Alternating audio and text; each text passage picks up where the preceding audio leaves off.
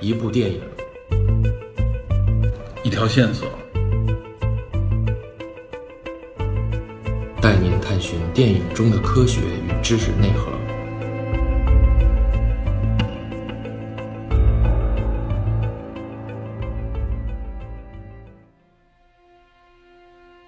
Hello，大家好，欢迎收听本期《电影侦探》，我是李根，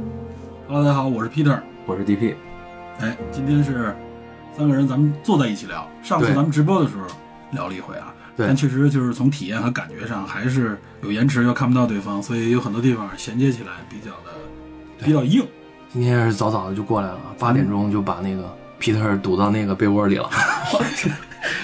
叫起来了啊，所以咱们今天坐在一起聊，咱们聊什么呢？聊一个比较热门的话题，是吧？嗯，聊话题。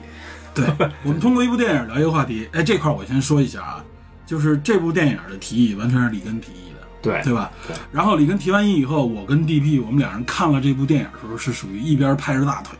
一边看的。 哇这选题太好了，你知道吧？ 虽然我们都知道这个电影，而且一开始我还对这部电影有所忌惮，但是没想到被里根儿一语点破了，你知道吗？我 跟我这个押题押的非常准，而且这个话题性的衔接简直是天衣无缝啊，可以说是热点中的热点。对。呃，今今天两位就多聊啊，我我就是 那个主要是捧今天咱们聊这个电影的名字叫国王理查德。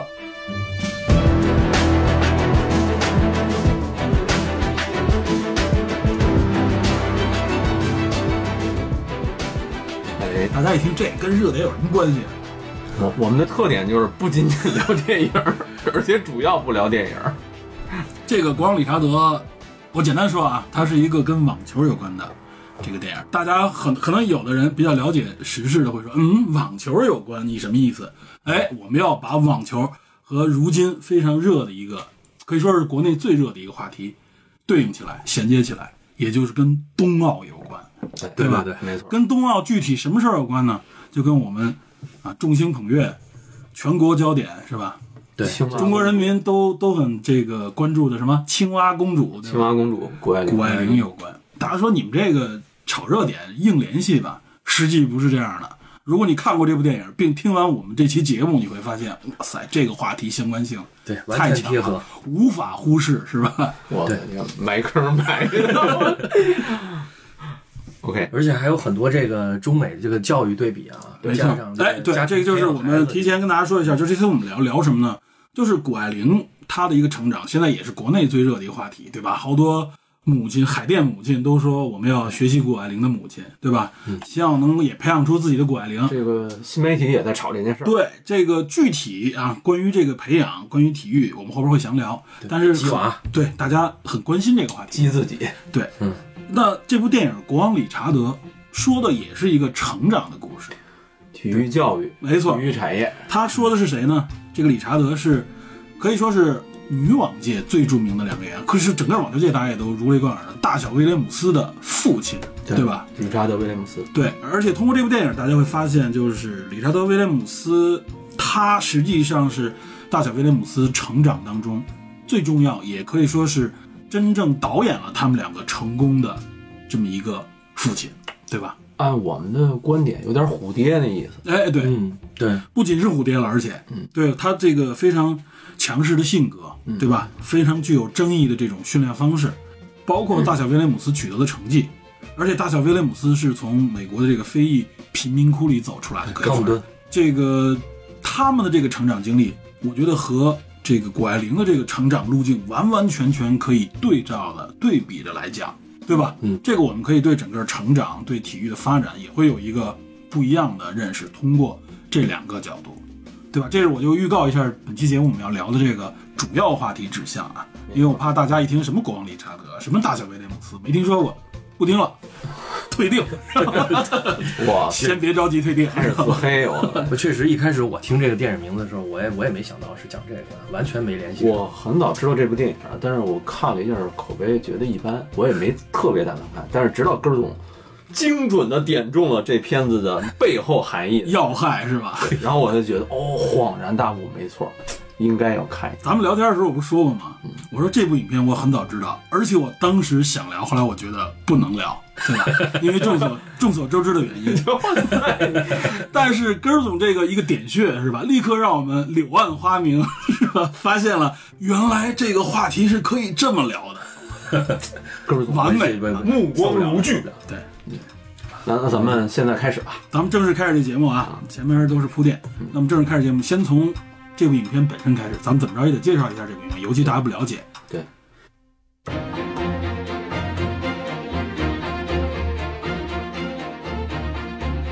我先说一句，这部影片应该是提名了本届奥斯卡六项提名六项提名应该也算是不可忽视的一部重点影片了吧？其实我们聊它一部原因也是因为奥斯卡颁奖季马上就要到了，没三月错份，没三错月份，所以这部电影获得了最佳影片、最佳原创剧本、最佳男女男主角、最佳女配角、最佳剪辑、最佳原创歌曲六项提名。可以，啊，应该说还是不能忽视的一部电影。虽然说可能口碑并没那么的好没错，啊，但是这个能获得这么多奖项提名还是可以的。嗯，尤其它的话题本身啊，包括了解了稍微了解一下背景，大家都觉得这里边有政治正确，对然后呢又是对有非裔群体，对吧？又是跟体育相关一个争议人物。据说他这个剧本是被当年列在了剧本黑名单里，剧本黑名单剧本黑名单是二零一八年就进了进了剧本黑名单，然后但他是第二名啊，聊聊一下，剧本黑名单，这个简单说一下，剧本黑名单不是听上去那个意思啊，就是说好像这个剧本很危险，而是说，就说白了就是这个剧本谁拍谁火的那种感觉。对，其实我我理解有点黑马名单的意思，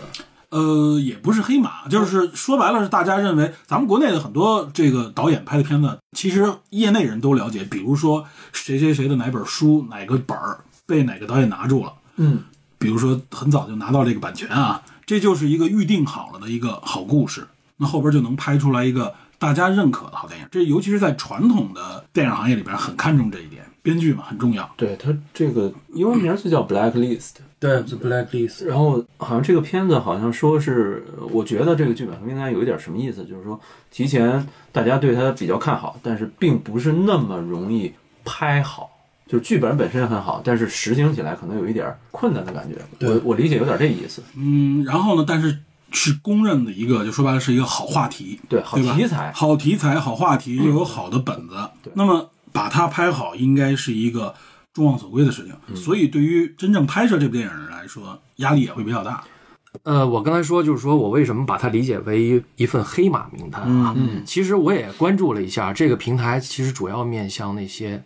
呃，就是新人新人编剧。嗯，因为呃可很好理解，就是说你你白马编剧、知名编剧这些剧本很容易被人发掘，对吗？可热。对吧？隔着两三年，人家就订跟你订货了，对吗？嗯，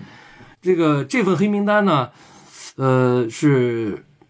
从一个人说起。这个这个是环球环球电影的这个前开发经理，叫弗兰克林·莱纳德。嗯，呃，这个人呢，他为什么说叫开发经理啊？他在他们公司的任务就是读大量的剧本。嗯啊，根据这个统计啊，美国一年有大概五万部剧本出来。嗯，那那你你你这个新人编剧里边也不乏一些很好的剧本，对吧？但是我也看了，大多数都是这种传记类的。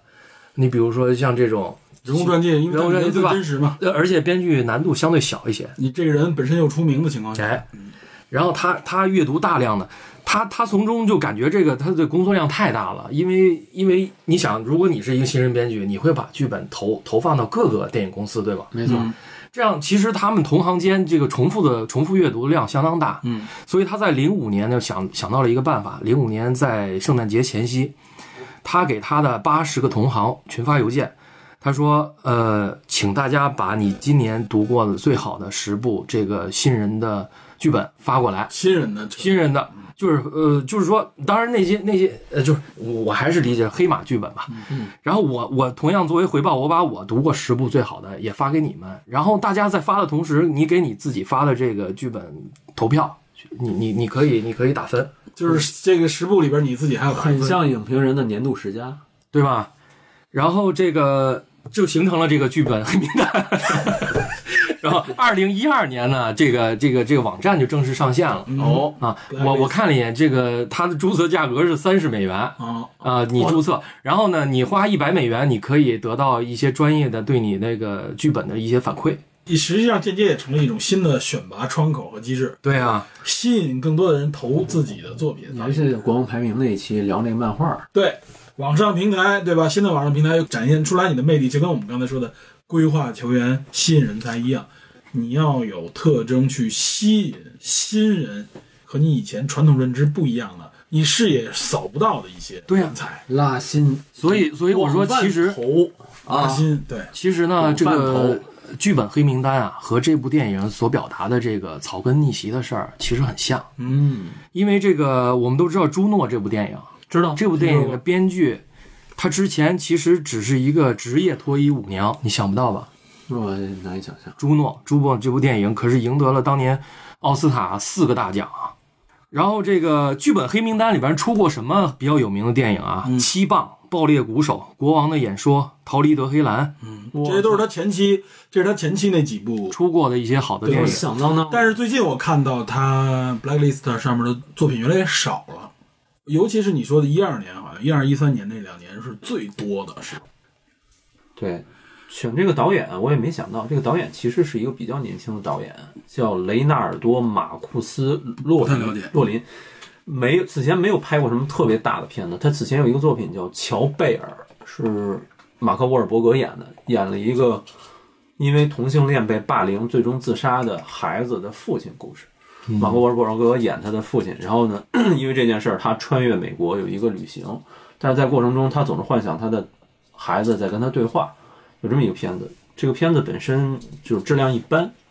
还有一个片子叫《怪物与人》，也是美国非裔群体的一个社会现实，呃，整体都是评价不算太高，比较平淡。所以这个片子整体目前看，国王理查德包括国王理查德在内，这些片子整体上都是不温不火、啊，评价比较一般，可能导演的火候还不到。但是这个编剧我可以稍微聊一下，这个编剧叫扎克贝林，嗯马上就要担任《魁地三》的编剧。然后嗯第三的编剧，然后嗯，还能值得期待一下吧，还可以期待至。少这个导演从你这么一介绍来听，就至少非裔群体，而且又是父亲，对吧？嗯，这样的角度，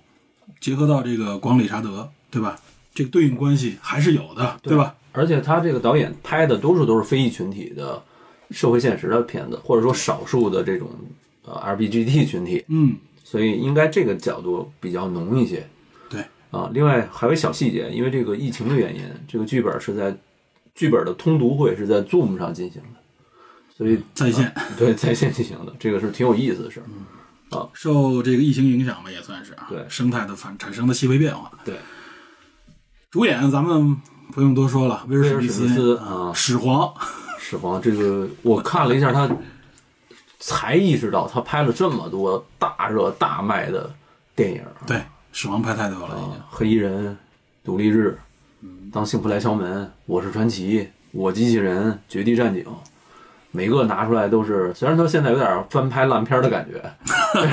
但是但是他拿出这一些任何一部片子都是响当当的。李安呢，是吧？什么什么片儿？李安的那一哦部对，有一部那叫《毁誉参半》，呃，双子双子杀手双子双子杀手，双子杀手。提威尔史密斯得提一句，这个片儿有一个小细节，这片儿原来是二零二零年原定二零二零年十月二十五号上映，但是因为疫情原因延期了将近一年，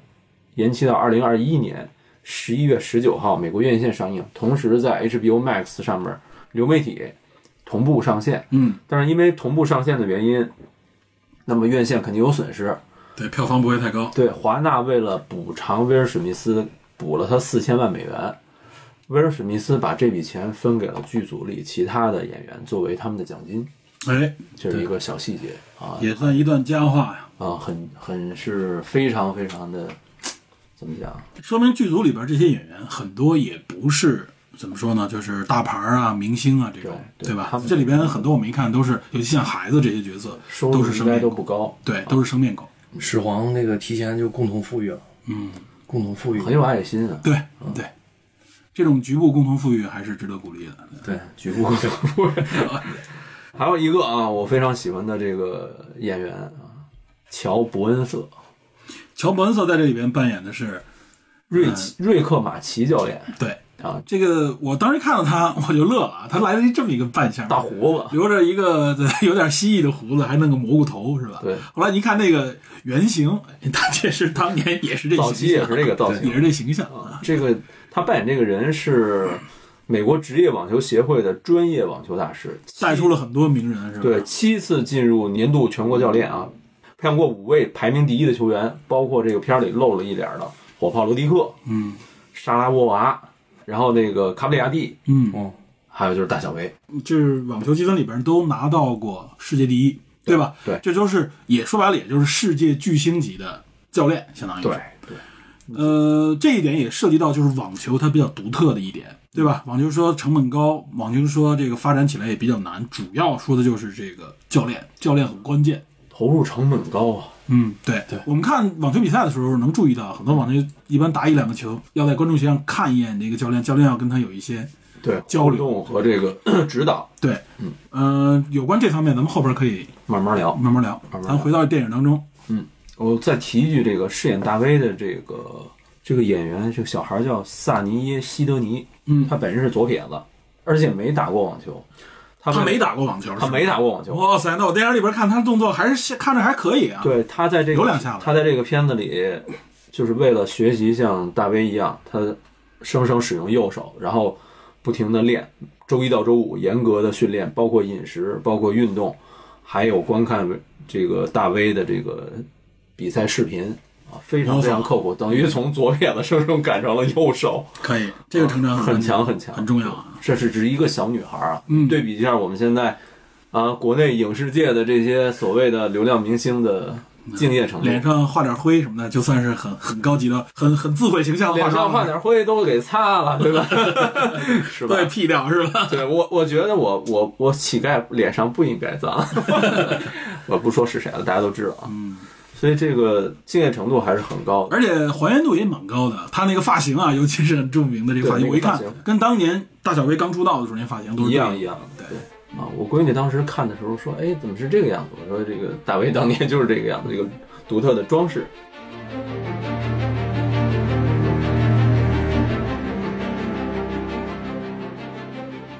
这个片子的主角当然是这个父亲啊，理查德·威廉姆斯。嗯，但是这里边的那个一直在打球比赛的啊，那个主要的那个角色，也就是姐姐，是大威，”大卫对吧？维纳斯威廉，维纳斯·威廉姆斯。嗯，但是我们好像在网球界，或者说是在体育界啊，嗯，最出名，这大小威廉姆斯里边最出名的还是小威廉姆斯。小威，对，所以这两个角色大家对应的时候，哎，心里边有这么一个对应关系，就是实际上在影片当中那个女孩子，那个好像是主角一样的那个女孩子是大卫，不是最耀眼的小薇。虽然说大卫也非常非常耀眼啊，很厉害，双输啊，这两个人。对，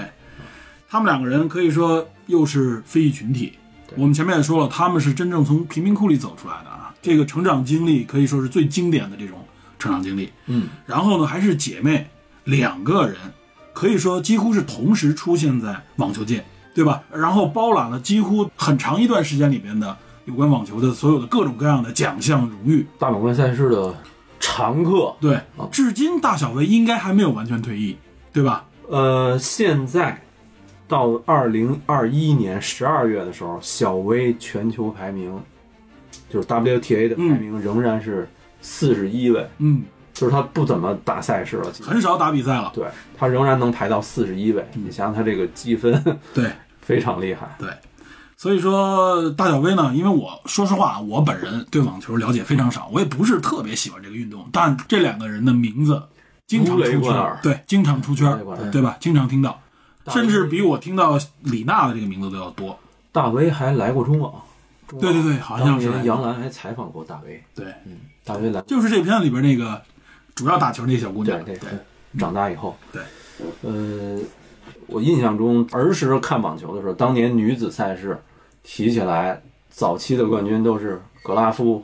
纳夫拉蒂诺娃，辛吉斯，对，后来就是辛吉斯啊、海宁啊、大小威，包括克里斯特尔斯这种等等等等一系列如雷贯耳的名字，这都是网球名将。但是在这些群体当中，大小威是绝对特别特殊的，嗯第一，他们是仅有的非裔群体；对， 第二，他们的打法非常的具有力量感，然后具有压迫 性。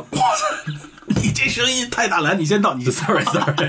没事儿没事儿，你这没关系，咱们这都是属于节目当中这的这，什么事儿？尿都是了都，是都是属 于彩蛋，这这真不好意经思。常经常有这个人家问皮特说你你吃什么呢吃什么呢？ 啊，喝两杯。 我花花絮花絮，来来来，帮帮我也倒你，到到到到，帮我也倒点儿 你刚才你你你这是是说一半呢啊，没事儿没事儿没事儿。就是你说实话，你现阶段啊，你现阶段让我来说谁是现在世界排名第一女单的这个冠军，我已经想不出来了。哎真自从是大小我也杯是不怎么参与这种赛事以后，李娜拿过两个大满贯赛事，后来我就没什么印象了。我那会儿嗯印象深的还是辛基斯时代，甚至海宁的这个复出，还有克里斯特尔斯打了几次比赛以后，这大小威退役以后就没什么这种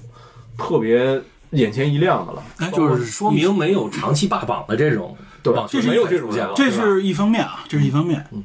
呃，男子应该大家相对来说也是比较熟嘛，对吧？那就对吧？费德勒，费德勒。费德勒、纳达尔，现在是小德，嗯，对吧？德约科维奇，对啊，就是说到男子啊，就说到这些网球，就是即使像我这种不怎么看网球比赛，我没有，我甚至没有耐心去看网球比赛啊。但是有很多名字也很熟知，你刚才说的很多女性以外，男性大家也能想起一些吧，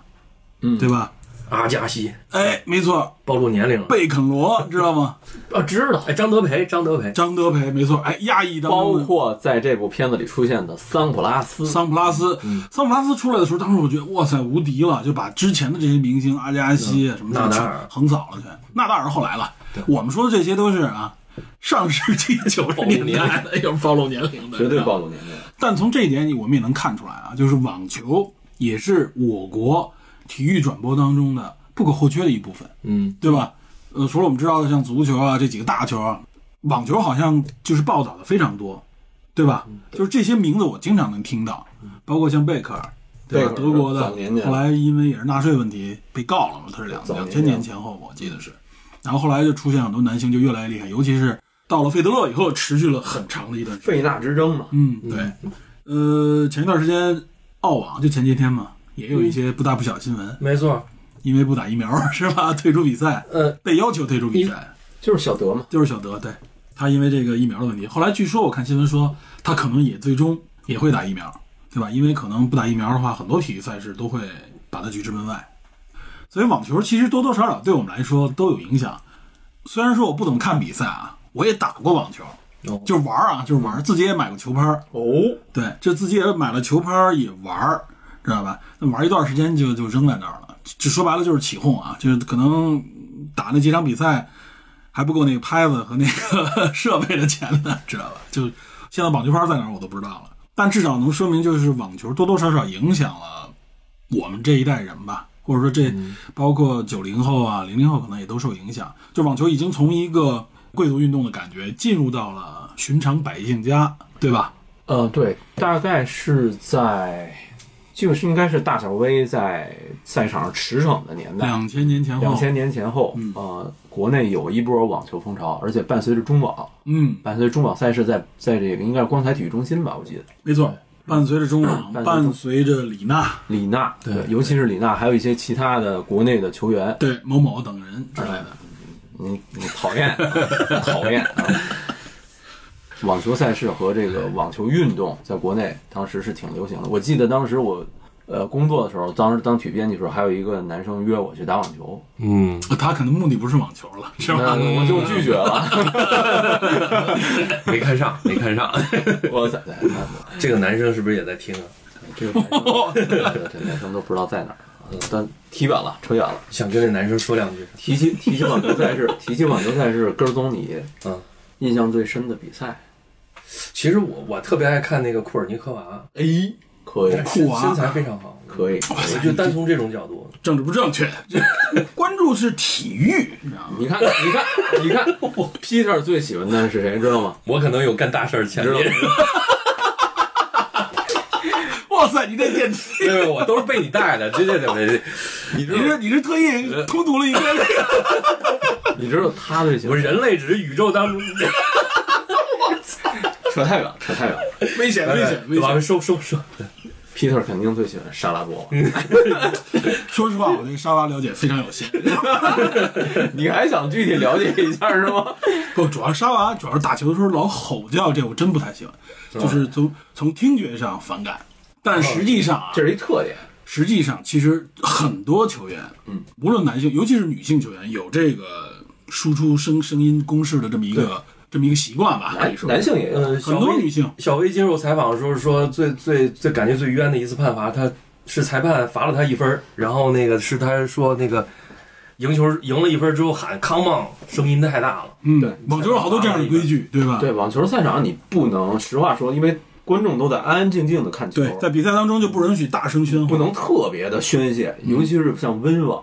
你像嗯哎，对草地，对，而且温网是一个讲究，就是说它有一点对王室尊重的意味嗯在，所以你看四大赛事里边，其他几个赛事都不风格不一样。都不要求着装的问题，只有温网要求你以白色为主。嗯，嗯，运动员基本上必须是白色球对衣。，温网就是，而且温网有一点儿，其实就跟这个名字正好温布尔登嘛，但实际上有一点儿温温温的那种感觉，它不要求你特别激烈，它有一种有一点点英国的那种贵族运动在里边，因绅为士运动，对有一点儿那种感觉，它应该也算是网球，我认为，我个人认为是网球里边最经典的一个赛事。所以你看这部影片里面，理查德一直提示他女儿，你未来要去温网拿对冠军。，它是由一个，因为它本身出身并不算特别显赫嘛，它是贫民窟诞生的。如果你能去一个特别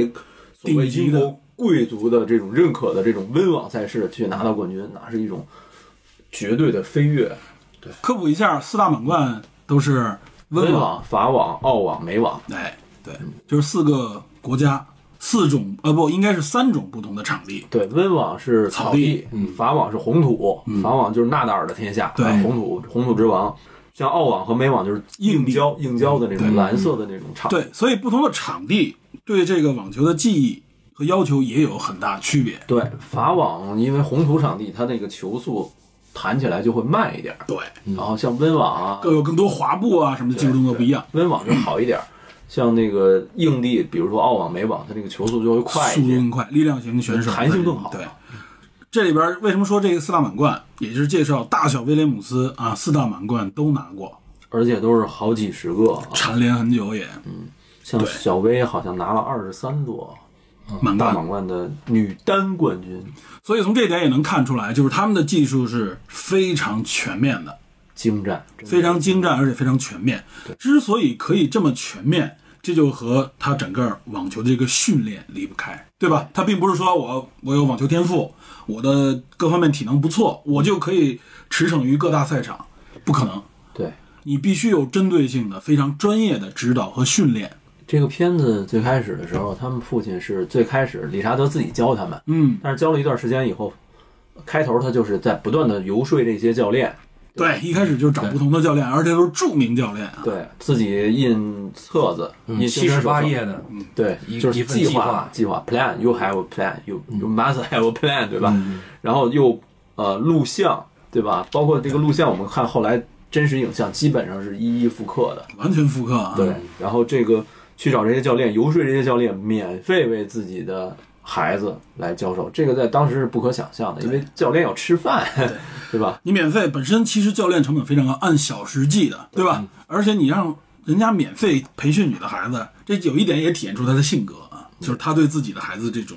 怎么说呢？自信，对，就是你培养我的孩子，对你来说啊，别说是免费了，以后你可能你付费你都培养不了我的孩子，知道吧？其实你对照一下国内现在的这种教育，对吧？你要是去打一个网球，按小时付费，你想想现在国内最起码你一两百、两三百起，一两百两三百都属于太便宜了，可能就是稍微好一点，就就普通稍微正常一点的，应该好像五六百给我感觉。普通的嗯网球教练，你想想就得什么价格？然后稍微贵一点，像你说五六百的，甚至更好的，那绝对都是因为这很正常，疯你的想网球嘛，它是一对一培训，嗯对，他没法说你这一队人啊， 对吧？你在场上他有那种裙带，就是你裙带那属于就是练普那通种大课了，就是对大课。对。而且这里边还说明一个，呃，给我看这影片一开始感觉，这让我想起《当幸福来敲门》，也是一个类似于推销员一样的父亲，非得玩命的要向别人推销一个一个一个东西。只不过这里边啊，这个自信心方面不一样，他那个声调嗯我不知道格罗梦你注意到没有，嗯他那个威尔史密斯模仿那个理查德的那个音调和嗯声调，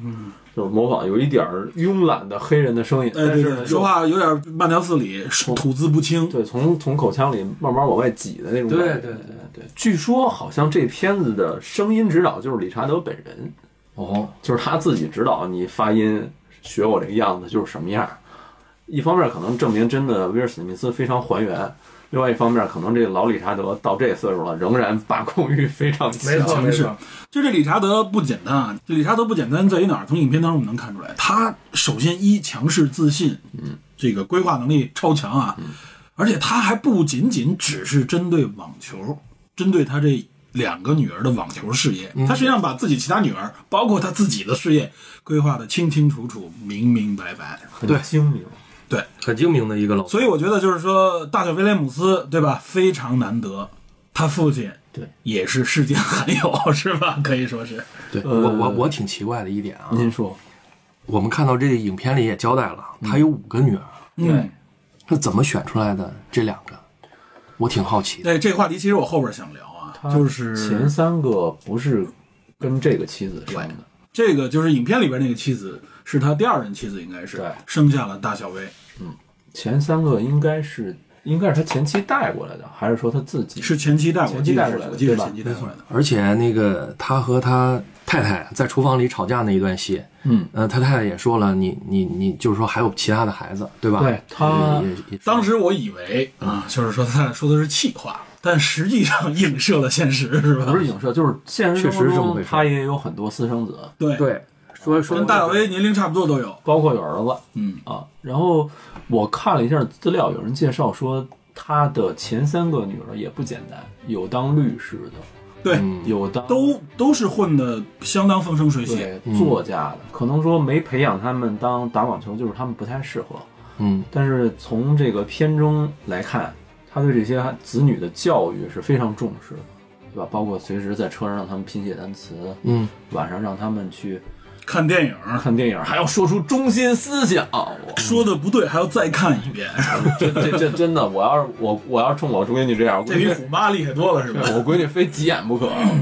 哎，谈到了对闺女的培养，这也我们后边也要详细说的啊。咱们继续回到这个影片里边涉及到的，主要是网球相关的啊，就是刚才我们说了，网球的训练培养本身就很特别，所以这也是为什么就是网球号称啊，一直大家说四大贵族运动之一，对吧？就有其中有一个网球， 另外，其他几样是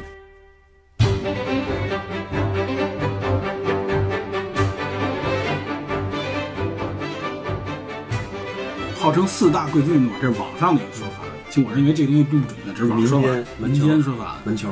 我操，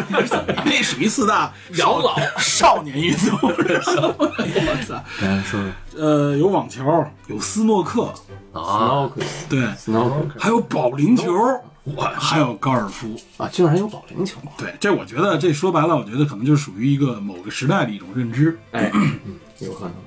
我们为什么说这个网球贵啊，成本高？这影片里边其实体现出来的就是这一点。嗯网球贵啊，成本高，它不是说设备，嗯就比如说球拍啊、球鞋啊，嗯，包括专门的这个运动服吧，对吧？这些成本其实还跟跟现在比如说大家稍微打打篮球什么的，呃，打打其他的一些运动比起来也差不多。说球拍好一点的，几千块钱，对嗯吧？当然你不是那比赛级的那种专门球星用的那个的话，那也都是可能根据每一个球星特点量身定做。嗯但是现在由于技术的发展，可能也就几千块钱一套设备也搞定了。也有几百的，嗯对，呃，它主要成本一场地，对吧？网球的场地比较的特别，比羽毛球场地大，嗯，而且呢，它比赛的时候呢，又属于那种需要相对比较安静一点的，对吧？网球场地占地多，国内又不普及这个运动，很多地区都不太普及这个运动，但这些成本还都不算最贵的，最贵的就是教练，对，就是培养。说白了就是培养他成为一个好的这个队员的话啊，因为网球的一些特殊性，他还需要这种一对一的培养，所以它的成本比较高。再加上网球呢，呃，可能是因为当时像温布尔登，像它是从贵族是流传下来的运动嘛。那时候我们看，如果早一早一点的，尤其是反映什么一战、二战期间，尤其一战的时候啊，很多贵族打运动对，都是网球，网球对吧？穿一身白色的这个运动服，对对吧？短裤、T 恤衫，女士穿个短裙的那种啊，那就是贵族运动。所以它具有一个贵族属性，所以它的培养、培训也是，包括它的一些大赛一直传承下来。网球可以说是在职业运动、职业体育运动当中，尤其是女子，应该网球这方面的这个收益，应该好像是排在非常靠前的位置。嗯，就是它的比赛的这个奖金啊，这各方面都很高，包括它的观众本身要求的门槛也相对高一点儿，所以它成为了一个贵族运动。但是我相信咱们国内由于咱们的经济发展啊，大家都能看得到，所以现在其实网球已经走入刚才咱们说了，走入寻常百姓家了。就是你想参与这项运动啊，如果不走这个职业发展路径的话，呃应该没什么门槛儿，对吧？就是对于城市人口来说，我们可以说中产阶级吧，或者说没有什么太大门槛儿。其实给我一个感觉就是，我们周围社区里这些场馆还是少。你想啊，在影片里边儿，威廉姆斯他们家康普顿啊那个地方，就有网球属场，于基本属于就是贫民区，贫贫民区吧？对，，它就有网球场。这个基础设施还是空间啊、基础设施啊这方面的规划，这个肯定有差异。我们刚才说了，包括网球本身啊，网球本身其实也是有一定要求的。由于它的一些历史原因，所以导致网球呢一直有一点保持着它有一定的怎么说呢成本，尤其是培训有一点门槛儿。有一定的门槛儿。它的比赛本身呢，给人感觉也是更相对高档一点儿啊。它跟我们可能比较熟悉的乒乓球啊、羽毛球不太一样，对吧？虽然说给你感觉叫乒乓球叫 table tennis 嘛，对吧？对。但实际上，在真正的这个比赛当中，我们能看出来，就是网球还是相对，呃我们可以打引号的贵族一点，对吧？对网球，你想，你得有专业的场地，场地需要维护，这个费用，对吧？你对雨天儿、雨天儿、雪天儿、刮风天儿这种地方，对场地都是一种损耗。嗯，那乒乓球案子，我整一水泥台子，弄两块砖头一拉一码就行了，网球你没设备你打不起来，确实不太一样。而且你场地网球还有一个什么原因啊？你想，如果你要有场地，你要有围网，对吧？你要没有这个网呢，我们看那个里边也是跟篮球场似的，它有网的。你进网球，它球速快，打的又力量又大，弹性又好。没有这个围的网的话，你上哪儿找这球去，对吧？羽毛球你力量再大，落在一定范围之内，对吧？它就是初始速度快嘛，它本身很轻，它飞不太远。一般捡球也就周围这个场子一圈儿就捡完了。网球要、没有周围这个边网拦着的话，那基本上拜拜了，您那了就，是吧？跟高尔夫似不好的，捡球。 对，不好捡球，所以他一般有时候正常比赛的时候也有球童，对吧？对，来回来去，我们看比赛的时候会有球童穿梭捡球，速度非常快，是吧？球童都是很不容易。很不容易。有很多选手也是从球童慢慢成长起来的，啊是对吧？所以这是网球的一些特征，就是说有客观的原因，也有一些历史的原因，嗯让它形成了这么一个所谓的贵族运动，所以它成本高。在这个电影里边体验的很多，就是大家听到这个。大卫·威廉姆斯这俩黑人姑娘又是非裔群体，他们就觉得很特别了。然后又是从贫民窟来的，想打网球运动，尤其他后来去那个俱乐部里边看的时候，他明显的有那种就是老爹对这个环境本身啊，他是自己有很大成见的，对吧？他想的是以后啊，我我也肯定也怎么怎么样，但是我不希望我的女儿一开始他们有机会的时候进入俱乐部，进入一个俱乐部的时候，他拒绝了嘛。那时候他就觉得，在俱乐部里边你会沾染很多不好的习气啊，然后那个俱乐部里边的很多那种感觉，他说告诉他女儿，这个世界上没有免费的东西，都是有人会出这个成本的。那意思实际上也是他强调了对网球这个运动啊，他有自己很大的一个成见，呃，对，另外一方面，他可能野心也比较大，嗯对他野心非他常大。不太在意眼前的这种利益，他认为他的女儿天赋很高，成绩不止于此。因为那个时候是片中是大卫刚打出一些成绩来，对，然后大家希望的意思，OK，我觉得你不错，是个苗子，你加入到我俱乐部里边来，对，我们来培养你嘛。我们花所有的费用来培养你。但是这个是当时一种比较主流的一种方向嘛，但是他认职业培养方向，对职业培养方向，但是他认为我闺女肯定不仅仅像这些其他孩子似的，一点一点这么层层通过打巡回赛什么之类的去出去打这些赛事，我闺女是慢慢培养，然后一语惊人那种感觉。你按照这种通贩的啊，甚至是他认为有点批量生产的一种方式来培养我闺女，我认为是对我闺女的一个，对我女儿的一个浪费。他有这样的一个想法，对，另外在片中大威三年左右没有打任何赛事的时候，这期间他不停的找媒体来炒作，维持热度，也说明他其实是有心计的。非常有心计啊。这个其实我们说到这一点啊，就开始进入到一个对运动员也好，或者说是对自己孩子的培养的这么一个话题了，对吧？对，这个话题是今天我们实际上重点要聊的一个方向。其实我我有点想问，啊就是就是两位都是做父亲的，你们有没有像对孩自己孩子这种长远的规划？你要说没有，那不可能，对谁都会有。你还是希望你有所期许某一个方向，就像国王理查德讲的这种这么清晰的这种目标，我觉得是这样啊，远就期的是目标。我原来有过，现在是没有了。 被现实捶打是吧？不是，就是你你最终还是想尊重他的意见。呃，对，这是一方面，另外一个有多种原因啊。我觉得这个其实是咱们最后要谈的一个话题。我们先在这儿卖个关子啊，就是说我们肯定有，但是为什么我们后来是所谓的好像这个规划和自己的这个当时的那个方向已经不大一样了，是有多种多样原因的。刚才其实 D B 说的这一点很重要，就是实际上我们是一个发现的过程，对吧？对，我们并不是一个规划的过程，对吧？嗯，这个话题后后边咱们再说。 OK 我觉得咱们现在主要要谈就是说，我们前面也说了，我们要介绍这个体育职业培养，对吧？而且尤其我们要结合到今天正在发生的，我们正在关注的冬季运动、冰雪运动，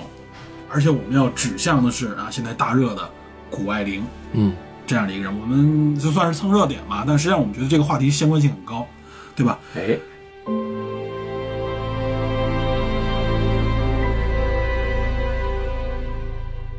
呃，我们为什么要提谷爱凌，对吧？我们前面说了，就是谷爱凌，大家应该现在都听过她的故事了，对吧？无论是央媒、报纸、呃网络媒体、自媒自媒体体，对吧？都说的非常多，长篇累牍的轰炸，朋友圈里我们看到几乎全是刷屏甚。至有点审美疲劳了。对，但是这里强调的是什么？就是一介绍谷爱凌，会介绍她的母亲，会介绍她的身份，会介绍她的成长。哎，我们认为这个就是我们今天要聊这部电影当中最对应的一点，就是一个孩子的成长、体育产业和体育产业教育，发展、体育教育、体育培训培养、职业体育、竞技体育的这么一个发展，对对吧？而且威廉姆斯走的是从平民走向了这个皇冠，对吧？但是谷爱凌明显就是高举高打，对吧？他完完全全走的就是精英路线，我们可以这么说吧，纯精英，纯精英路线。介绍出来的他母亲的一些履历，他的一些经历，他现在包括考在美国考 ST，斯坦福斯坦福考 ST，他能考到一千五百八十分，满分一千六，对吧？是一千五百八吧？是一千五百万。对吧？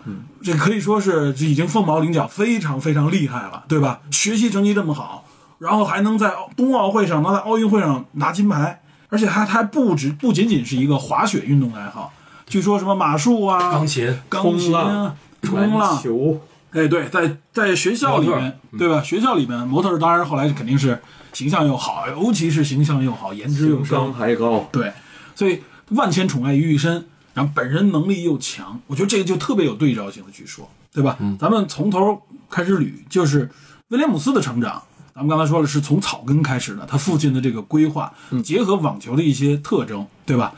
这里边就会给我们提出一个问题来，就像你刚才说的，他父亲为什么认为这俩孩子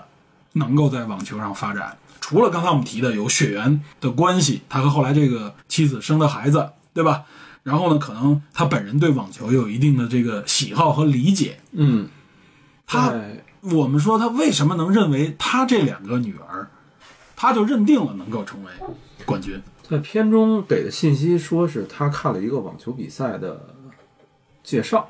然后在现实生活中据说是他看了一个广告，有几种说法，但都是他受别的启示，认为参加赛事能够拿特别好的冠军，能拿能拿非常高的冠军奖金，大概四万美元。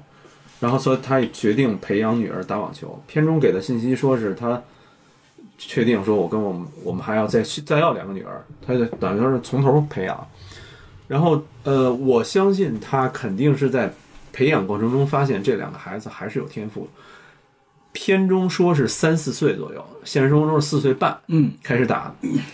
每天训练大概六个小时左右，这个不是一般的强度。啊四岁半左右孩子打六个小时，非常非常累。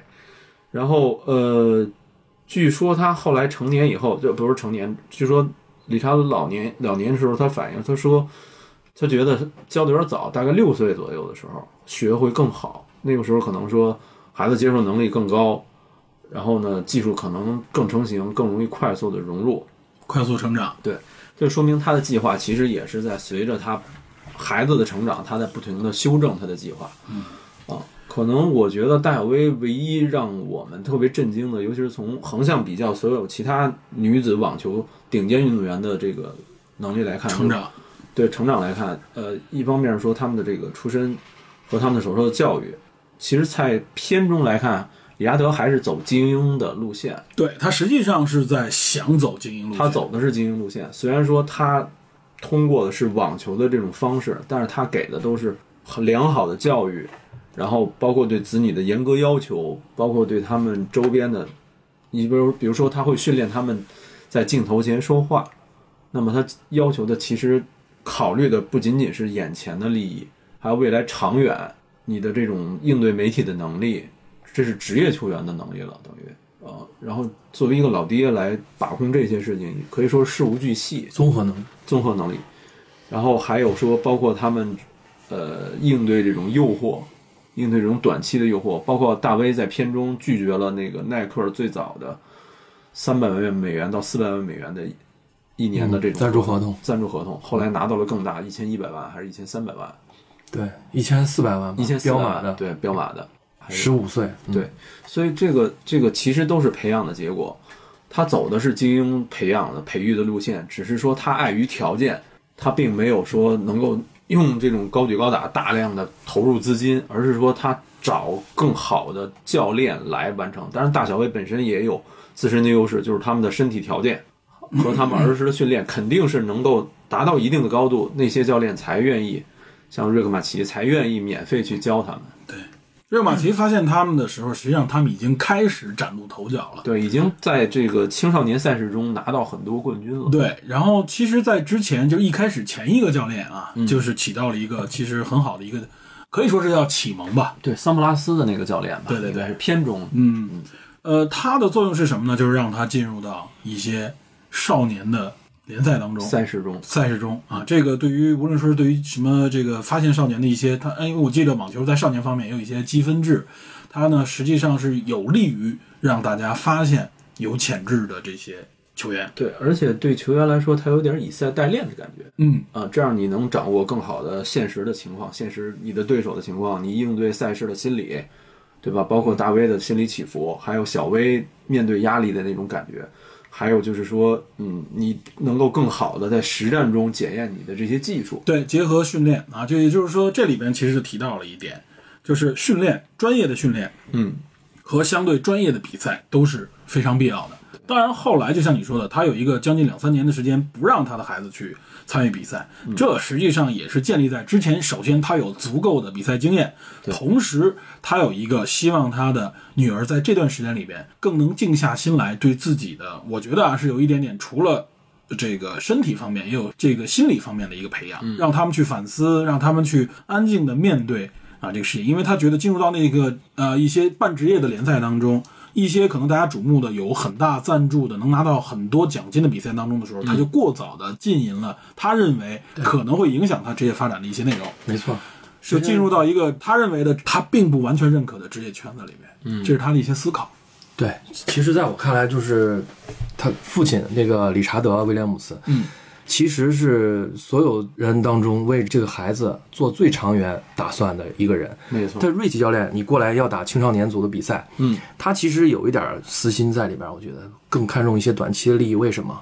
就是说，所有的赞助商都在关注这个青少年比赛，对吧？对那你过来之后，多只有多打比赛，多多曝光，这些这个赞助商才会跟你签合约，对不对？对那同时，我的我培养的这个成本也下降了。你说这也很关键、啊，百分之十五的抽成嘛。而而且你说的这点很关键啊，就是在他们俩的对话当中，你记不记得他们刚到了福州他那个瑞奇的基地的时候啊，嗯当时这个理查德问啊，说那些人是谁？翻译过来说虾兵蟹将啊，就指的那些一看就是水平一般啊，在你这里边不是在培养，就是好像你在培养专业运动员的人是谁？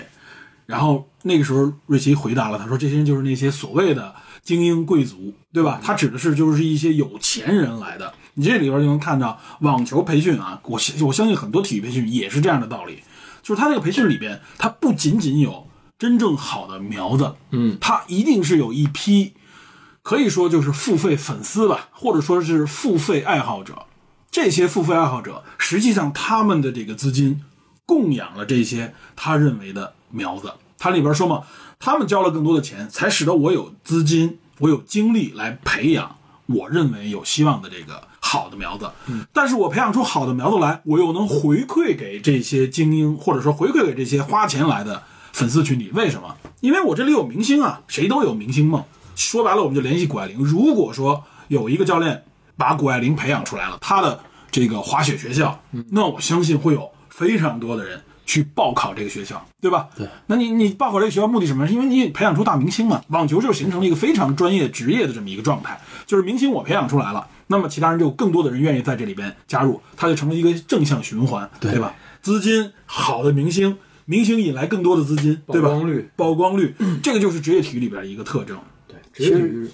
其实从投资的角度来说，这个瑞希教练做了一个组合投资，就是我里边出一到两个真正能翻倍的，我就够了。其他哎的，都你不说这重点很要关键，就相当于这些明星是他的风险投资，没错，对吧？然后那些实际上是他的常规的这标准的这个财务投资型的，对嗯吧？风险投资里面就是可能我抓，就像现在大家说一般都很熟悉了，百分之十左右的成功率，百分之最多百分之二十，我抓二十个苗子，这里边有两个人一两个人能够真正走到顶尖的那个舞台上，就算我的成功，他带回来的收益要远高于。就是说，一批啊为你付费，但是什么都打不出来的这个就能覆盖这些人的成本嘛。对，完全能覆盖，而且肯定有收益，对对吧？这就是一个明星造出来，他为什么能够被这么多的体育公司，甚至非体育类的大公司去所追寻？这就是职业体育啊，或者说是这种怎么说呢？呃，现在的这种职业体育运作当中，它带来的这个边际效益非常巨大了，已经。尤其是像这种网球这种单人的这哎种，东西，造明星造星，造星运动会更明显。呃，从这一点也说明一点，就职业体育运动里面离不开明星，对吧？无论是群体的团体运动，足球、篮球也好，或者说是像你说的个体的单人的运动，嗯，明星非常重要。一个联赛培养出明星来，或者说甚至一个国家培养出明星来，目的是什么？对吧？除了荣誉感之类那些以外，他也是希望有更多人因为这个明星关注这个运动，进入到这个运动体系当中来没。错，你我想想我们的国乒，嗯，对吧？有多少明星在，然后吸引了多少青少年投入到这个产业当中？当然，国乒呢，怎么说呢？说实话啊，就乒乓球运动基本上是逐步的在走一个呃相对的下坡路啊。就是说白了，这是受制于这个运动本身，对对吧？就这个运动本身它的特点，我我觉得就是说，我们原来谈这里就涉及到我们可能要谈的另外一个话题，就是包括这个运动培养、举国体制之类的。嗯，就是乒乓球为什么我们会成为一个强项？这一方面有一个就是我们这类国家的一个传统，就是一些小项目上面容易出成绩，因为就是举国体制在这里优势嘛。技巧类，技巧类，它本身呢又是说白了，这个运动本身它可能在国际上的关注度就不高，对吧？你可能就是说白了，就是你举国体制培养出来的所谓专业运动员，在面对谁呢？在面对那些非专业的国际上的业余运动员，这就是他能够取得成绩的一个核心的一个要从这个角度讲，我们确实比他们要专业很多。对，这就是举国体制出来的一个特征。嗯但是你的专业运动员遇到了职业运动员的时候啊，职业运动员指的就是我们说的这些，我们知道俱乐部运作也好，或者说它商业化非常充分的这种时候，那你就发现之间的差距了。这也就是为什么一些大项、一些可能关注的项目里边更难拿到冠军嗯说一的个是原因。团体类的，比如足球，哎，对，关于足球这个，后边我们待会儿会专门说啊，稍等。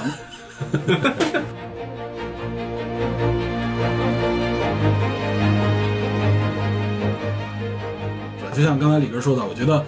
呃你说那点非常好，就是其实为什么啊对这些年轻的运动员，如果你到任何一个领域里边，如果说这个领域它这个运动领域它比较注重年龄段的话啊，嗯，你会发现其实年轻的或者说是最早期的那个苗子争夺很激烈，对，不是说等这个人成为明星以后再去抢夺，那就是转会啊之类的那种很职业的啊，就是非常大家一看就明白的东西那。很现实一点，他赞助费就要涨上去了。对对，但是为什么大家要抢这个？就是抢潜力股，对吧？就是这个潜力股怎么去看？球探也好，或者说是像这个理查德他自己推销也好，就是让教练、让这些专业的群体或者说是团队能够发现这样的苗子，嗯，然后去培养。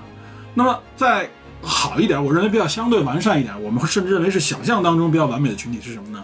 就是这种有各种不同层级的所谓的青年的各种各样的比赛联赛，有这样的联盟系统的，对吧？对甚至从小学啊，小学有点夸张，甚至一般情况都是从初中开始，中学、高中到大学的各种各样不同层级的联赛。这种联赛的目的是什么？就是为了让你从中筛选出来，从学校的训练队当中筛选出来里边的所谓的苗子，对吧？嗯，那么最简单的，我们能理解的学校里边的所谓俱乐部，就是体育老师带的这些啊，所谓在国外这个很，就是你去任何一个学校，它有各种各样的这个运动比社赛团社团，它所谓的社团，实际上就是最基础的这些俱乐部。那么很多好一点的学校，我们都很熟悉的啊，这不仅仅是大学，这尤其在北美之类的啊，到高中开始，那些教练就是很专业的教练，非常他的目的是什么？就是我一我对学校来说很重要，我学校荣誉当中的一部分就是我培养出来好的球队、好的球员。那另外一个就是职业后边的职业体系里边，早就已经深深的植入到这些联赛当中去发掘、挖掘这些有潜力的运动员。网球实际上啊，在在很多学校，在国外的很多学校是有很多著名的网球，就就是这种不是叫著名啊或者很重要的一种网球的培养机制的啊。就是如果你们了解，就是在国内的一些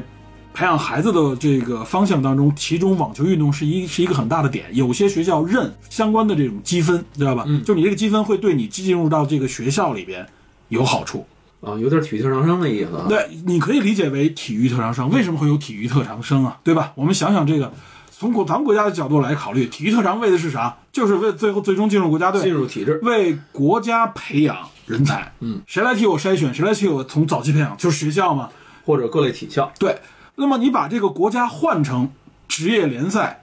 整个的一个职业市场，这个东西你就能理解了。同样，在国外就是这些学校，只不过它职业联赛更充分，它的这个呃影响力更充分，毛细血管一样扎入到整个的社群、地区、城市当中，对吧？嗯对我我聊稍微远一点，就是体育产业，咱以美国为例啊，你可以看到它这个呃青少年赛事，从片中来看，青少年赛事就是比较普及普遍了。对，非常普遍了。对，然后这个赛事背后是什么？这个赛事背后是大量的观众在关注这件事情，普通的民众对体育的热爱，还有相关赞助商来投赞助，还有甚至像高级一点，像就是像像那个后来打的梅西银行经典赛事，这个是非常经典的一个网球的赛事吧，应该叫它有赞助商，有转播商。有大量的观众在关注这件事情，整个体育产业这个金字塔的底层是非常牢固的。尤其是我提一句插一句，尤其是网球这个运动里边啊，关注的除了热爱这个运动的来的家长，对吧？家长，能够玩这个网球运动的家长，说白了，简单说，嗯，非白丁，对吧？并不是普通的家长，对，不是那种你可能下一顿在哪儿都不知道的家长，都是一些好一点的中上层社区对来的。你看这比赛里边，尤其在那个年代，嗯，全是白人孩子了，对吧？据说早年间这个美洲的清教徒，到美洲的这帮清教徒其实就比较重视体育运动，有几个原因：一方面他们认为这个身体素质必须要要有；另外一个跟他们当年可能要开拓的这个新的这个大陆也有关系。再加上贵族所谓的贵族传统，对，像哈佛、耶鲁，他们最开始这种大学藤校对，藤校最开始像哈佛、耶鲁培养橄榄球员，培养橄榄球赛事，为什么他们要有这种所谓清教徒式的文明的精神、野蛮的体魄？必须身体要非常强壮，你才能支撑你各种各样的运动和你的精神文明建设。哇塞，这可以啊，可以。对，所以所以他们其实北美体育听众也好，普通民众也好，对体育的热爱不是我们现在这种层级能想象，他们其实有点深入到骨髓里面了。我为什么刚才就强调藤校啊？嗯呃，常春藤联盟实际上是最早是一个体育联盟，就是橄榄球运动的这个联盟，知道吧？它指的就是新英格兰地区，就是、就是北美13州东北角那那个那那里边那一那一片地区里边的几个学校联盟，他们联盟比赛。后来这些学校都成为非常非常厉害的重要的全是学比府较哈佛、耶鲁之类的这些，反而在 NCAA 排名中哥伦比亚他们到第三级，啊对 不是第一级了。现在反而是一些中部、西部的大学，尤其西部，你像加州也有他自己的，它叫太平洋的一个联盟，其实就是美国有很多这我样说的。嗯你说的是你说的是联盟，说 Big Ten 啊，或者什么就大十。都属于 NCAA 的嗯对大系统。对我说的是层级，就是从橄榄球排名来看啊，橄榄球排名像藤校是三级，就是最最弱的那一级，一级的那种联盟关注度更高一些，比如说阿拉巴马、啊那个俄亥俄，嗯俄亥俄州立等等等等，像密歇根，这些都是传统强校，不仅是体育强校，也是传统的什么，像像哈佛、耶鲁这种，反而说体育相对来说在 NCAA 这个层级，尤其是橄榄球层级来说，它是排名要靠后了。对，因为随着历史的发展啊对，但他最早起家是，你想，他也是新英格兰地区，就像你说的，都是新教徒，对知道吧？他们就是在这里边所培养出来的很多的，无论是政界的、商界的，嗯包括体育界的明星，对吧？根源在于此嘛，所以藤校的这个网球也很看重，对所以这就是网球运动的一些基因在这里边体现出来的。呃，那我我们刚才说就是说，就是职业体育培养这个它，我们能看出来它的这个背后的一个大逻辑是一个怎么样的逻辑？为什么说有人能从俱乐部里边出来？就刚刚咱们说的种子选手怎么挖掘，什么潜力股之类的这种逻辑在这里边就都出现了。嗯，然后它形成的这你能看出来，它就形成了一个非常庞杂的、非常巨大的一个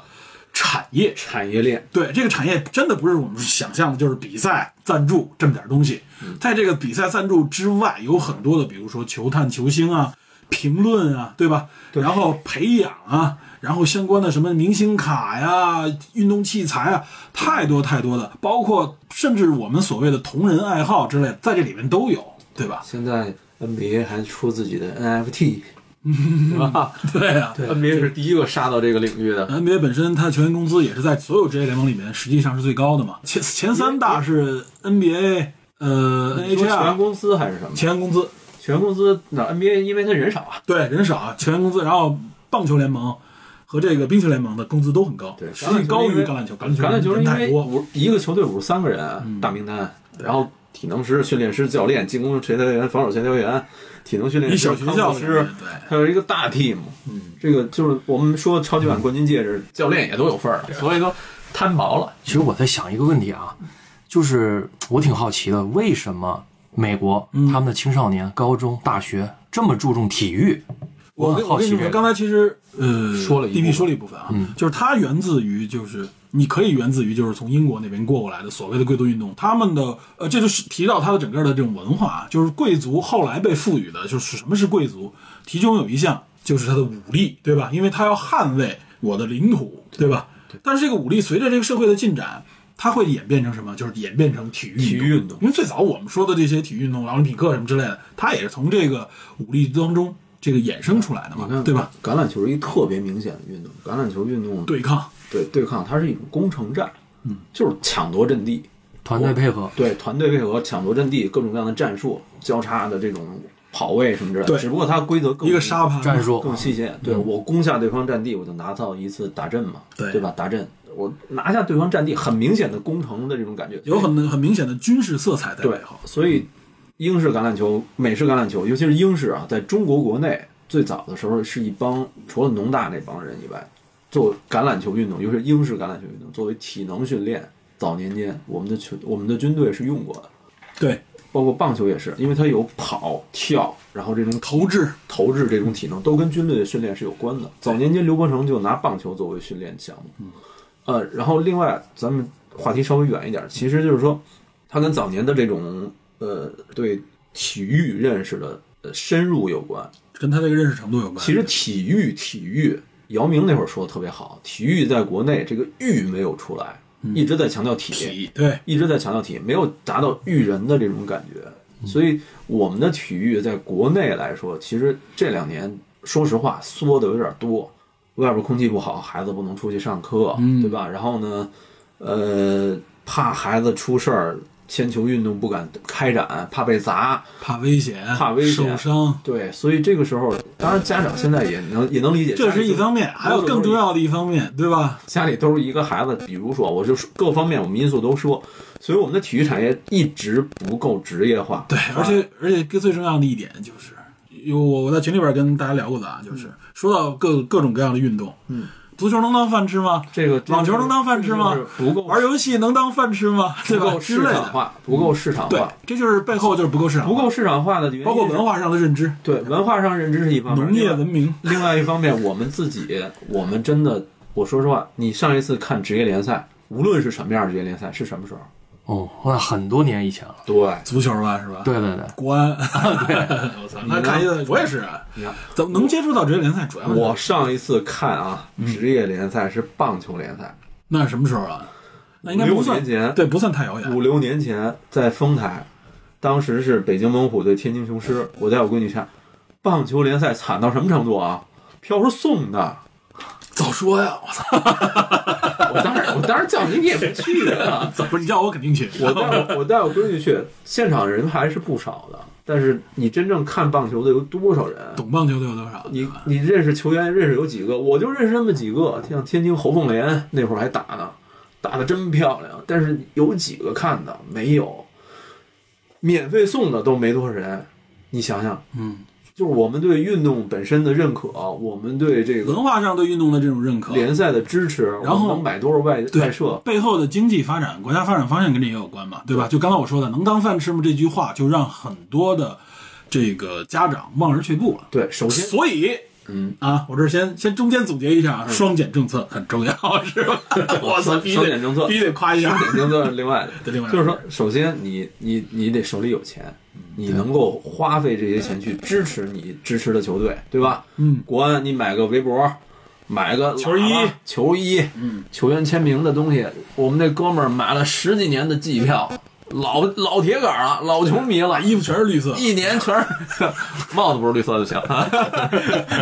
每年一下来，我今年国安机票我得抢，就这样，这个你才能有一个良好的产业能支撑起来。嗯北京这么大，手养工一支养一支两支球职业球队成问题吗你？说的很重要一个问题，其实从我的角度看，我认为这块儿啊国家这块儿供给侧啊角度看是严重缺失的。没错。。对，就从我们人均体育场面积看，无论是美国还是日本，都都是我们的十几倍说着说着还是说到了足球 啊， 体育场，啊体育场不是足球场，啊都是十几倍。我们任何当年地方名帅的名言啊，三大球不翻身，死不瞑目啊，嗯，对吧？对。日本海啸结束之后，先恢复的什么足球？足球场。我的天，看着都傻了。你看日本高中联赛，哇塞！现在一说，大家都很都至少是很多话题里面都会带。羡慕我，我那会儿发到群里那现在这个个日，本教练在上海教我们的孩子踢足球，嗯，但是我们的人均住房面积倒是可是一点儿都不差啊！现在就均说这 地啊，人均对对对装装修能力，我觉得人均装修能力应该很强。人均收入还还北京还很高呢，山摊到你手上有多少钱也也有说这个夏季奥运会我们看的是 GDP 总值，这冬季奥运会呢我们看就是人均 GDP，精辟，一下区分出来了，是吧？就是还是有成本的，还是有成本。所以，呃，我们刚才提到的说这个成本问题啊，就是说说白了，就是大家对这个，我认为有多种原因吧，地缘，对吧？咱们农业文明，然后呢，从文化上面，从国家的这种啊，当然是从发家发达程度啊、经济这种程度啊、收入的水平啊对，都体育制约了我们体育概方面念的认可，对，其实体育就是我们应该抛开一个什么呢？就是觉得体育是一个，我给我们感觉啊，是一个课外的强身健体，强身健体，这是个业余的东西。就是我们对体育还是有一种，我觉得它只是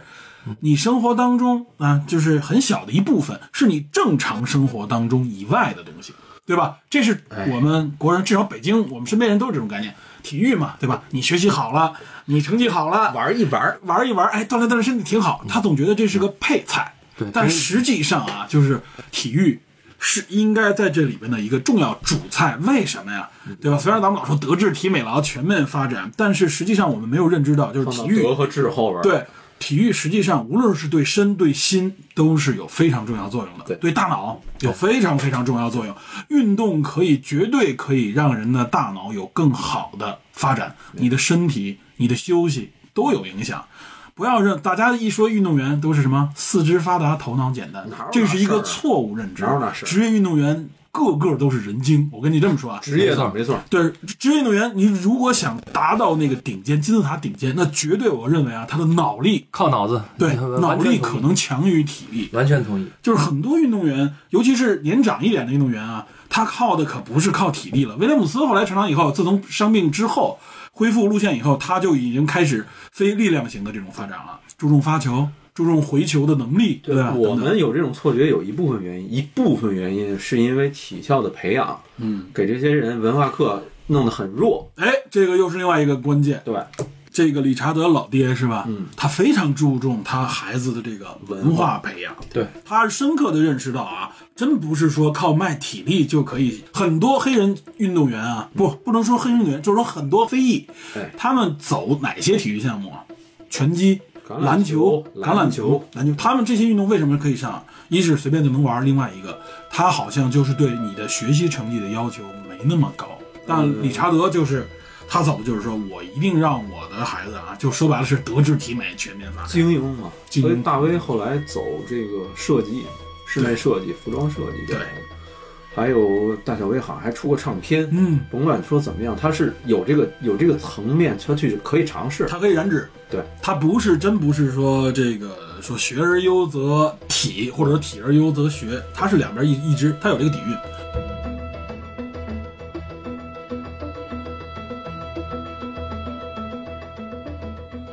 就是我们对这个体育的重视程度啊，我觉得总是把它当做一个副业副科来看啊。就我们强调，就是体育对于人生的成长来说，比如说啊，我们身边人都是工作了、嗯成家立业了，才想起来健身啊、运动啊，对吧？或者是觉得自己发胖了，啊，对，我得减减肥啊。就是大家这个时候才想起运动啊，甚至有些人可能年龄更长，得了一些什么三高啊、糖尿病啊，才想运动。何苦呢，对吧？如果我们一开始就把运动，因为比如说过去人类可能啊就是不得不运动啊，比如尤其是在一些特殊的危险环境当中，但是对于现在的城市生活当中的人类来说， 就是我们只能靠体育运动来弥补我们本身应该去多运动的这么一个身体机能，对吧？另一方面，可能我们也吃饱饭没多少年，对，而且我觉得是什么原因？就是说，无论是说青少年还是说是个成年人，他不运动，我觉得很大一部分原因就是说被生活压迫的，没那个时间。哎，，对，这是一个非常非常多的啊。就谈到这个足球，那时候群里边也有一些听友跟我交流，有些听友来自于农村，他就说说当初国安曾经到他们应该好像是湖北地区的农村里边去选拔，我当时就说我说为什么他会去那儿那个地方去选拔啊？嗯，就是因为他在城市里边很难选拔，这还并不是说城市的孩子体质差，而是你真的去城市里面发现一个苗子的时候，你跟那个家长谈说 OK，进我这个俱乐部培养呗，嗯，家长就会问：足球能当饭吃吗？对吧？肯定会问这么一句话。那意思就是说我孩子不学习，只学足球可以吗？就问这么一个问题。实际上，对于城市里的孩子，我相信绝大部分家长，尤其是在过去的这种机制下啊，他的想法就是说，足球算了，除非我觉得他是贝利再生，对吧？那一般情况下不会选择让他去。我哪怕爱好足球，平时踢可以，但是你说你进体校啊，你就只是以此为生，走职业化道路，走职业化道路，没有多少人会选。嗯那么为什么去农村地区就可以有呢？很简单，对吧？你去我体校，管吃管住，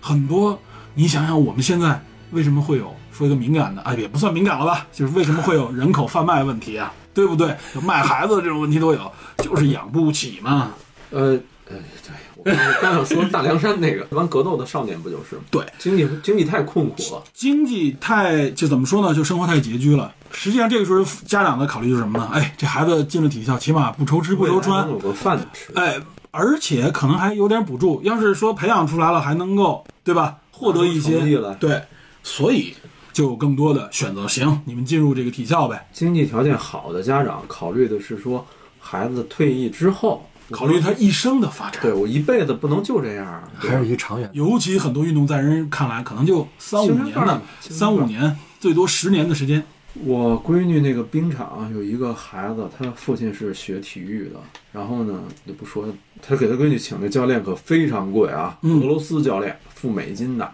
应该是排名按他说全世界排名前几的教练了，嗯，非常非常之贵。然后呢，呃给他闺女打这个比赛，按照每个月大概怎么安排冰球是吧？滑冰，哦，滑冰冰上项目，女单花滑有一个非常独特的优势是说它的黄金期就是十几岁到二十。哎，就是年龄。对，这样的话，他就算二十多了，他完全进行其他的学业也好，什么不会耽误，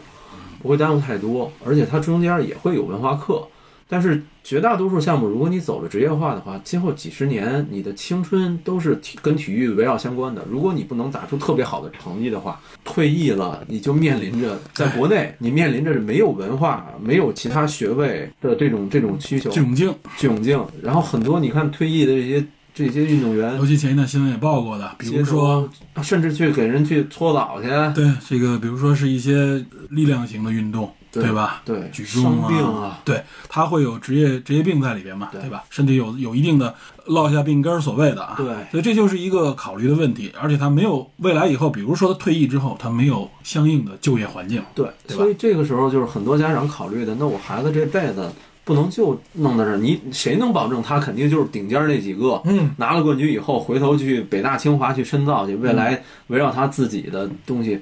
像吕小军这样的举重运动员有几个？嗯，对吧？能出自己的体育的这个硬拉的这个硬拉带，嗯能出这种各样军神那么牛，在国外 YouTube 上受受受那么多人追，就那么几个，所以绝大多数来说，塔尖上底下那些塔基这些运动员的生存状况，我们是看不到，但是他埋到了能地想象下嗯了，能想象到，所以更多的时候我们体育产业不完善，为什么？就因为大家都是没有足够的充足的市场来容纳大大大的家理想奥运会的爱好者、嗯金牌的爱好者、明星的爱好者，而不是体育赛事甚至体育本哎身你的爱说好者。这点特别关键，奥运会的爱好者，就是随着奥运会，哎，国内这个话题就一下冲到顶峰，嗯，过了奥运会就跟没发生过一样，对就是这样，对对吧？谁还记得去年的对吧？夏季奥运会，嗯，那些明星、那些事迹、那些比赛当中的趣闻、那些体育项目，对吧？有几个大家还关注的，就立刻就回归到了一个非常低水平的一个关注度，更何况我们体育夏季奥运会拿金牌的项目，多数都是那种技巧型的、小传项统目。传统型的射击、跳水，嗯对吧？跳水就更，咱们咱们咱们那个全红婵是吧？对，全部缠。全红婵其实有一个特点，就跟你说的这个滑冰是，呃，出成绩十几岁，对吧？全红婵比赛的时候才刚满十四岁，你想想，那她训练的时候是从什么时候开始？啊而且这个说白，年龄再大一点啊，这个身体全天长起来，对跳水这个比赛就不利了，压压不住水花了，对吧？你做的动作空间也变小了，说白了，对吧？你原来可能做个，我不了解具体啊，可能做个三周半、四周半，你有这个空间和时间，你你身高到那一米八，你怎么做呀？第二周半的时候你就出水了，已经，对吧？对，这还是说我们优势的项目，对吧？嗯你像其他的这种，我们像刚才说的这种团体类的、竞技类的，真的技术要求含量很高，在国际上那么多职业的充分竞争的情况下，对，对，但那种东西你是在国际赛事上你是没有优势的，出不来的。嗯，所以我们这种体育产业和体育就是举国体制培养的一些小而精的项目，对也决定了我们现在体育发展靠我们的一种畸形。，对，看我们这个体制倾斜，你可以在一段时间里面体校的培养，但说白了就是一将功成万骨枯，完成之后，他们再就业的能力和市场容纳是实际上没有的。举国不能，你要举国出一个市场来也可以，但是这个东西是不成立的，对我吧？们出的是金牌，对，我们出的是成绩，但我们出的是荣誉，对我们没有给这些运动员其他之后更多的这种关举注，国体制达不到这一尤点其。是底下，那没办法，你堆这个塔尖儿，那底下那些人只能是而且我们从看很多运动上项目上啊，原来可能是啊、就是世界上著名的一些项目，慢慢慢慢它也边缘化。为什么？它就是说白了，这就是市场运作，就是市场的结果。大众会关注什么运动，对吧？对我们看到的，我们我们联系冬奥，冬奥会里边的很多冰雪项目，比如说谷爱凌参与的这些项目，都是上个世纪八九十年代才慢慢兴起的一些运动。我们明显能看到它那个运动当中，尤其像单板这样的雪橇啊，它就带有很多的这种啊，从这个呃生活当中而来。比如说在这个滑雪场里边啊，滑个栏杆啊， 对吧？蹦上屋顶啊，这个东西它不会是一个纯设计成体育项目时候产生，它明显就是一些滑雪爱好者在滑雪过程当中，哎，大家慢慢玩玩玩玩出花样来的，产生的一个来自于生活的运动，然后它会被提炼成体育项目，嗯，然后呢，有更多的年轻人追逐，它慢慢形成了一个新的产业，对吧？很显然，滑雪、冰雪运动刚刚进入，可以说刚刚敲开中国的嗯这个大门，也是为什么我说我们说这个体育运动的时候，我们的呃怎么说呢？不会像夏季奥运会啊，有那么充足的运动员梯队啊，有什么很多这个潜在的项目啊。我们这个所有拿金牌、拿牌的这里边，除了冰上运动我们还稍强一点，雪上运动完完全全说白了是有点从零开始。那么像谷爱凌这样的，就是我们可以说是规划回来的这个球员吧，对吧？这就涉及到这个身份问题，回头我们可以稍微说一下。但是从这点也能看出来，就是它是有一个大的这种世界关注的一个潮流在里边。那么，如果它能成为一个持久性的啊，至少在我们可见的未来里边一直受关注的，那就是这些大球项目啊，对吧？足球、哎。篮球，说说到这个，正好我想问，哥儿东，你看足球看多少年了？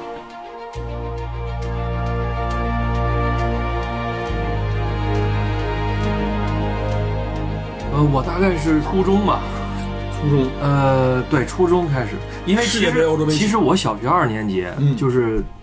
你你们还记得那一阵儿有一个有一阵儿是周二嗯半天儿上半天儿学，对记得记得周六也好像也记得上记半得天儿记。得记小大小周，然后后来是这个周六半天儿，然后到后来才有啊对大小周周得双周当时是因为那个周二，周二下午我没地儿去，因为父母上班没没人看孩子嘛，只能踢球。只能只能在学校里边儿哎嗯哎踢足球。，你你发现没有？就是为什么你对足球的印象和这个感情就更深？因为咱仨当中，我敢说，真正足球球迷，我肯定算不上。我肯定也不是啊，对，我光光你我现在也也也还在长期关注对英超啊，所以所以你看，为什么你对足球感觉这么深，印象这么深，然后这么热爱？肯定受幼年的影响是吧？对，应该肯定是有吧这因素。咱们小时候都踢球，但是我后来可能关注度就没那么高。这这也是联系到刚才咱们说的话题啊，就是体育项目，很多体育项目嗯，也要从从小所谓的培养。哎，哥们儿，没错你可以聊聊你对足球的这个这个感觉。我我小时候二年级，刚才说到，就是嗯那会儿踢的时候，我完全不会踢，就是但是我刚参加进去，因为人家已经是同学们，包括有六年级都在里边一起踢。嚯，刚开始不愿意不愿意加我进去玩儿，你知道吗？那是不会。当时因为我被分到一个队，然后那个队人倍儿沮丧，来了绝对来了一菜鸟，然后然后一个高球过来，果然我用手接住了。那时候太小了吧，当时我们队守门员，守门员，对队队友就崩溃了，直接那时候那时候二分年组级吧，也打比赛，对，来了这么一个队友，二年级嘛，二年级那还小孩儿呢。我那时候，我我是中学接触足球比较多，小学那个时候啊，就是没有那么大的场地，偶尔有踢出这种现象。那基本就是一群孩子围着一个球，咣咣咣，跟橄榄球那种感觉似的。狂踢是吧？哐哐，呃你踢的是人啊还是腿啊还是球儿不一定的，知道 吗？后来到了中学有一段时间，因为我们那个学校也比较特别，有有足球场地。其实当时在北京学校里面已经算比较少见了，野蛮的野蛮的体魄。然后，但是我的水平属于就是很一般的。结果到了高中的时候，没想到我那水平，就因为初中踢了两年足球，哇塞，就就成了队长，班里的队长，知 道吧？我觉得你主要是能忽悠，哦，不是不是，还还真不是这原因，确实就是就是你踢了一两次啊，你就踢过一段时间以后，嗯你跟那些没踢过的比起来，那你就是啊，对你平步青云，接触的对吧早，没错接触的早，哎，对，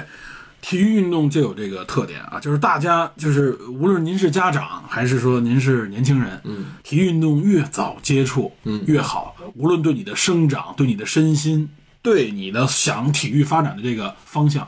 都是很有好有处。一个正威廉姆斯不就是这么回有事？一个正面的例子啊。嗯，我闺女打橄榄球的时候，他们班听听他们班有一个有一个小孩儿啊，这个英文名儿我不说了，这个小男孩儿贼猛，小男孩还是小男孩儿勒布朗，不，你不知道你你听我说啊，他那个身体条件明显高出同年龄的其他孩子一截儿，啊，灵巧性、力量性等等等等，反应根本就拦不住，嗯，速度力量都贼强，好苗子。然后。然后我们就问这家长您怎么培养的？他爸爸比我们都大，嗯，他爸爸壮，先说特普通一人，嗯，身条件还不如我呢，还不如你，还不如 Peter，就这个哦特普通一人。然后我们说说大哥，那个您怎么培养的这个孩子？我没培养，打小就没限制他运动。然后他说，他提供一非常重要的信息。他说，我们那会儿觉得这孩子有点太活泼了，嗯，太那什么了，说精力旺盛，去看看，找运动找这个大夫问问，说到底怎么回事儿。大夫说，说三岁之前嗯不要限制孩子各种运动，嗯，他愿意怎么玩怎么玩，愿意怎么玩怎么玩。如果他真的有精力玩，你就放开了玩。孩子恢复快，孩子你经常看这孩子怎么这么闹腾，家长都累得不行了。孩子乳酸分泌少，吸收的快，我们总是小孩不知道累嘛，恢复对他确实是恢复快，他身体条件。然后三岁之前不要老抱着他，哎老抱着他的话，他会限制他的生长。限制他的生长和他的运动神经。嗯，说三岁之后。这那个运动运动的大夫说，为什么这样？说说如果你就是普通的玩一玩无所谓，看不出差距来。但是如果你真的到了运动最后拼天赋的时候，这个三岁的这个坎儿就看出来了。嗯你三岁之前没限制的和三岁之前限制的，确实能看出来。我们当时就觉得这孩子太牛了。这孩子如果他爸爸让他走职业化道路的话，他的身体条件绝对是没问题的，明显高出其他孩子一块儿。就是说，从小对体育运动的投入和这种重视非常重要。哎，你这里边刚才提到一个很关键的因素，也是咱们后边要谈的一个点之一，就是天赋。嗯，所谓的天赋，哎，这一直是一个多少有点儿，好像是有点儿争议的，或者说是一个伪命题啊。很多人一说，咱们习惯上一说，哎，这个运动天赋，这运动员人为什么那么好？种天赋族，天赋，种族天赋，运动天赋，他有这项天赋。尤其说到谷爱凌的时候，他说这个属于什么家族天赋，对吧？嗯，家里边就有这个什么，据传啊，他的姥爷踢球，对，他的外婆对吧？打篮球打篮球，嗯，他妈妈滑雪、速滑速滑、滑冰、滑雪都喜欢，因为还在据说在加州还是滑雪教练。教练，对吧？这个得天独厚的条件，可能有一些遗传方面的影响。嗯，所以呢，这孩子有这方面的天赋。我们有没有这天赋？我觉得多少有点儿。肯定是有。这些天赋具体到一些点上，哎，李哥，你有什么认识吗？刚才我记得你也你也想谈这个天赋这个问题，就是具体到这个运动天赋，运动天赋这一块儿，这个是咱们接下来要谈的一个相对来说要多谈一点的一个点。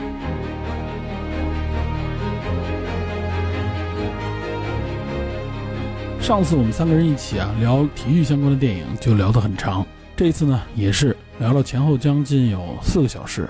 话题涉及的也非常的广泛，所以大家收听的时候会发现啊，我们这话题非常的发散啊，经常是东一榔头西一棒子。除了围绕网球运动、体育项目，还有围绕这个大小威廉姆斯的成长，分析他们的父亲理查德·威廉姆斯在这个成长之路当中到底起到了怎样的作用。那么对比谷爱凌的成长，他们有什么共同之处，又有什么不同之处啊？对我们有没有什么启发或者参考的价值？